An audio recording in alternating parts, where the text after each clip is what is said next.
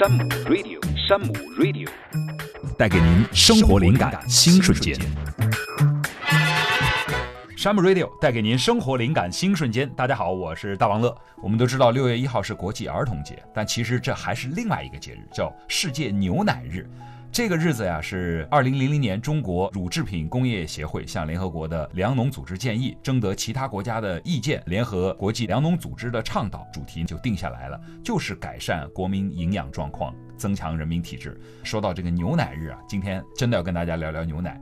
市面上有很多的冷藏牛奶、常温牛奶、脱脂牛奶、全脂牛奶、儿童牛奶、老人牛奶，牛奶到底该怎么喝？牛奶是不是真的可以补钙补蛋白？今天我们请到了江南大学食品博士、国家注册营养师刘晓军老师。小军老师好。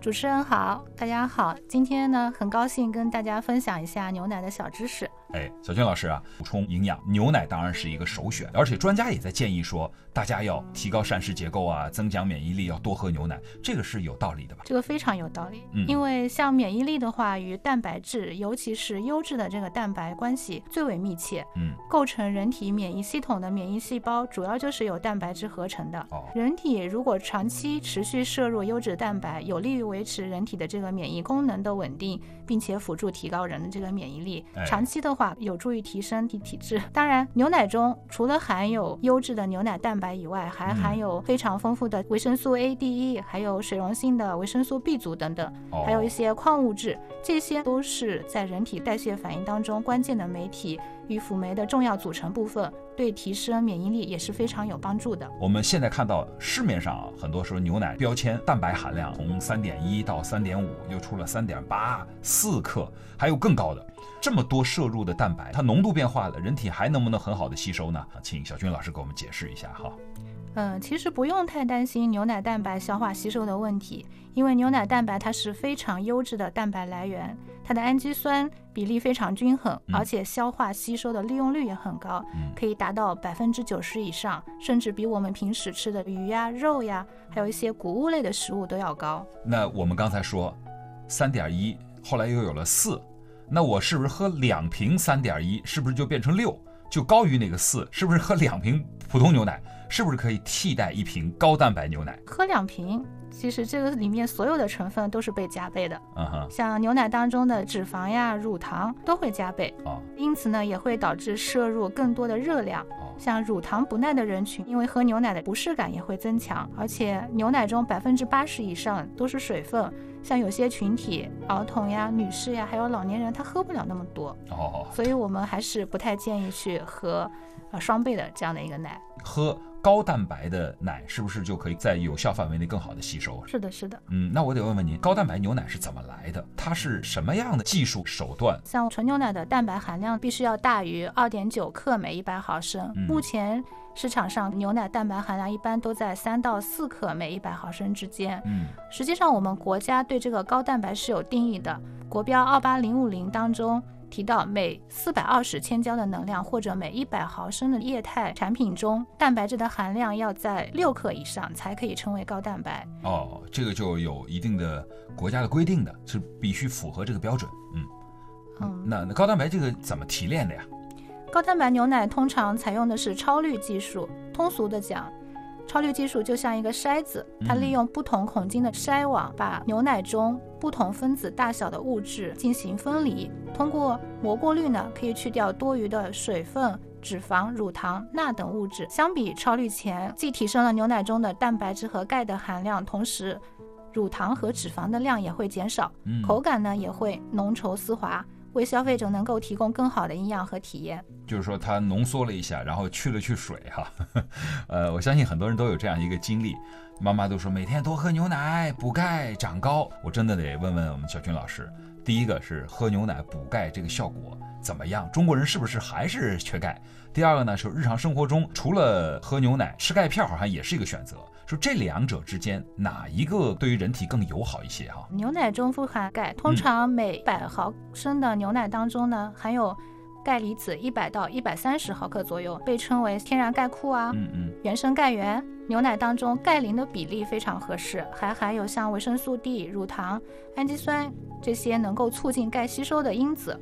所以牛奶中的钙的吸收利用率也非常高，是咱们膳食中非常好的钙的来源。那么我们现在到底缺钙吗？我们国家居民目前膳食钙的摄入一直处于比较低的水平，不足每日推荐钙摄入量的一半。那么补钙，我们还是建议说优先从膳食中进行补充。嗯，根据最新的二零二二年的中国居民膳食指南，是建议奶类的摄入量要提高到每天三百到五百克。如果我们每天保持这样奶的摄入量，再加上我们每天还会摄入大量的绿色蔬菜，对，基本上一天就可以达到钙的推荐量八百毫克了。像刚才那么主持人提到的，那我们通过钙片来摄入钙行不行呢？哎。钙片的这个摄入和补充呢，相对来说单一一点，它的钙的吸收和利用率，因为这个钙片中的钙的形式也有所差异。作为膳食补充剂，也是建议咨询相关的保健或者医疗的专业人士来制定适合自己的方案。现在啊，我去山姆啊，会看见牛奶啊琳琅满目的。但是在选牛奶的时候，我也看到过几种情况。一种呢是在冰柜里头冷藏的，还有一种呢就放到货架上的，它就是常温的。我也在纠结，这牛奶到底是喝冷藏的，是不是更新鲜，还是常温的成分更稳定、更不易变质？我到底该怎么选呢？其实这两种牛奶都是以生鲜牛乳为原料的，从营养价值上来说，它们没有太大区别。最主要的差异还是加工工艺的不同。嗯。低温奶采用的是巴氏杀菌工艺，采用六十三度到六十五度加热三十分钟，或者在七十一度八十五度之间加热十五到二十秒，杀死牛奶中所有的致病菌。常温奶采用的是超高温瞬时灭菌工艺，采用一百三十五度到一百四十度加热两到四秒，能够杀灭牛奶中所有的微生物。同时呢，也能最大限度地保持牛奶的品质。嗯，那我明白了，原来就是说常温和冷藏，它其实只是杀菌方式上有所不同，所以它的保存时间也有所区别哈。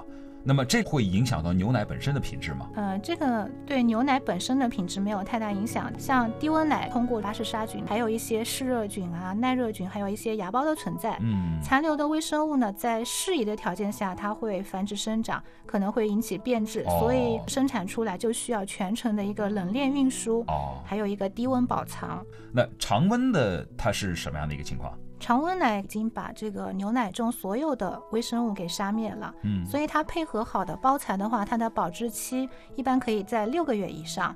也不需要冷链运输，这样的话就便于可以把一些优质的奶源引入到中国。所以大家是根据自己的场景来选择不同的牛奶。像 Sam 的话，也是为广大会员引进了各种高品质的冷藏鲜奶和常温奶，供大家进行选择，尽可能的满足不同人群的一个需求。其中值得一提的是，我们百分百新西兰原装进口的纽麦福纯牛奶，全脂、低脂、脱脂全都有，蛋白质含量呢可以达到四点零克每一百毫升。嗯嗯，奶香。浓郁，营养丰富，常温也很方便携带。哎，好啊，那这一说，我到沙漠去选一些，放到办公室，甚至外出，我可以把它带上。那除了冷藏鲜奶和常温牛奶的区别，哈，很多的消费者在买牛奶的时候，您刚才说到的那几个词儿，全脂、脱脂、低脂，也很困扰。是不是有的人觉得，哎呀，我要减肥，我是不是这个全脂就不能喝？啊，有的人说这个脱脂牛奶营养会不会受影响啊？里面的营养成分上到底有什么差别？其实这是根据牛奶中脂肪含量的不同来进行分类的。像全脂牛奶中脂肪含量一般在百分之三点一以上，嗯，可以通过离心分离的技术将脂肪提取分离出来。部分脱脂的脱脂牛奶中脂肪含量呢一般在百分之零点五到百分之一点五，嗯，全脱脂的牛奶脂肪含量可以降到百分之零点五以下。脂肪含量越低，它所提供的热量就越低。像超重、肥胖、三高人群、健身人群，需要控制脂肪摄入的这些人群呢，建议选择低脂或者脱脂奶。那呃，全脂牛奶是呃人群上有什么特殊要求吗？就像刚才提到了，就是在这个脱脂的过程当中，牛奶中一些脂溶性的维生素啊、A、D、E 还有。嗯，跟随的这个乳脂的香味呢，可能会被脱除。嗯，如果说大家对这个没有特殊的要求的话，就选择全脂的牛奶就可以了。啊，您这么一讲，我明白了。对脂肪要求高的，您就可以选择脱脂；但是想营养成分更丰富的，其实就是喝全脂。刚才说说完牛奶的营养和分类，很多消费者也会问一个问题：说，那我要买一款牛奶，哪些是我的考虑因素？配料表我应该看什么？营养成分表格应该怎么看？您给我们介绍介绍这个表吧。啊，其实大家选牛奶最重要的就是要学会看配料表和营养成分表。嗯，首先我们可以通过，呃，配料表来了解食物的原料，在这里呢，我们需要强调的是，只有百分百生牛乳生产的产品呢，才能叫纯牛奶。嗯，像添加了奶粉的牛奶，配料表中会写明乳粉，而且在产品名称的这些位置上会标明复原乳，要注意区分。嗯，像市场上的一些早餐奶呀、调味奶、儿童奶这些，通常属于调制乳。会添加一些其他的配料或者营养强化剂，但是这些产品当中呢牛乳含量仍然是在百分之八十以上的。嗯，在产品的包装上呢，也会出现调制乳三个字啊。那有时候我看见某饮料上面写的叫牛奶饮料，这个还是牛奶吗？这已经不算奶了，已经是饮料了。哦，嗯，大家就从这个配料表的这个排序就可以看出来，如果它第一位是水，后面才跟着牛奶或者奶粉的话。这个一般就是饮料，从营养价值角度上来说，它是没有办法替代牛奶的。嗯，好，那么我们再来看这个成分表，后面还有百分之多少、百分之多少、多少克，这个成分表怎么看？营养成分表它说明的是，在咱们喝的这个每一百克或者每一百毫升或者每份食物当中，它提供的能量以及蛋白质呀、脂肪、碳水化合物、钠等营养素的含量，嗯，以及占到每日营养素参考值的百分比。就像刚才咱们前面提到的，像一些需要控制脂肪摄入的人群，可以通过查看这个营养成分表中脂肪含量的高低。来选择适合自己的牛奶。对，不要光只看上面写的是全脂、脱脂、低脂，你看一下配料表，您对它的比例含量心里就更清楚。是的，是的。啊，小军老师啊，空腹喝牛奶啊，就肚子老是咕噜咕噜的，这 个是不是叫乳糖不耐啊？这样的情况我们日常生活中是不是常见的？另外一个呢，是不是这个人群就没有机会喝牛奶了？如果这个人群想喝牛奶，有没有办法？其实乳糖不耐人群在东亚人群当中比例还是非常高的，主要是由于体内缺少分解乳糖的酶。嗯，当乳糖进入到咱们的肠道以后，会被发酵产生大量的酸和气体，肚子会腹胀、腹泻，甚至腹痛都不是。那么乳糖其实是存在于几乎所有的动物奶当中，营养成分表中的碳水化合物主要指的就是乳糖。哦，那我们有哪几种办法，乳糖不耐受的也能喝牛奶呢？那这里有几个方法可以教给大家。嗯，首先呢，可以选择酸奶、奶酪等发酵型的奶制品，因为在这个乳酸菌发酵的过程当中，乳糖就被降解了。啊，第二个呢，可以选择低乳糖的奶，这个可以通过查看食品营养成分表中碳水化合物的含量来进行选择。哦，明白。你就如果是不耐受，你就找这个低乳糖的奶就好很多哈。还有最后也建议大家可以。逐渐的通过每次少量的饮奶，分多次来完成每日饮奶推荐量，逐渐的帮助体内去建立起乳糖耐受，提高乳糖酶的一个数量。嗯，那我们接下来要说说小朋友，其实对牛奶，我们认为它是最需要的，因为营养成分又很友好，口感也好，小朋友也爱喝。我们在市面上有这么多儿童奶，我们该怎么选择？还是请小军老师给我们指个道。那首先给大家讲讲小朋友在生长发育期的一个需求，是处在一个快速的生长发育期，对像补钙呀、大脑、神经和视力发育需求都很高。嗯，那像牛奶的话，它里面的这些优质的营养成分，像牛奶蛋白、脂肪，给小朋友的这个生长呢，都提供了生长发育，不仅提供能量，而且还提供必需氨基酸和必需脂肪酸。嗯。像刚才提到这个乳糖，它对孩子的大脑生长发育也很重要，并且牛奶中这个乳钙也是非常好的补充钙的来源。嗯，啊，目前市场上呢有专门给小朋友设计的儿童奶，除了牛乳之外，还额外添加了小朋友生长发育所需要的营养素。在这里呢，也要提醒妈妈们，在选购的时候需要注意配料表中要尽量避免。出现像蔗糖呀、果汁这些配料，嗯，减少宝贝们在喝奶的过程当中摄入额外的糖分，引起这个小胖子呀、龋齿呀这些不必要的问题。另外，这个新手妈妈可能也比较关注宝宝什么时候开始喝牛奶。嗯，像针对六个月以内的婴儿呢，任何配方这个都不能跟妈妈的母乳相媲美的。嗯，但是当不能使用纯母乳来喂养的时候，我们还是建议说选择对应的这个配方奶来进行喂养。因为任何的液态奶、成人奶粉都不适合用于喂养婴幼儿。一到两岁以后，每日的奶量应该维持在五百毫升，仍然建议是以合适的配方奶为补充。这个时候呢，我们可以开始少量的尝试把这个纯牛奶引入到少儿的辅食当中。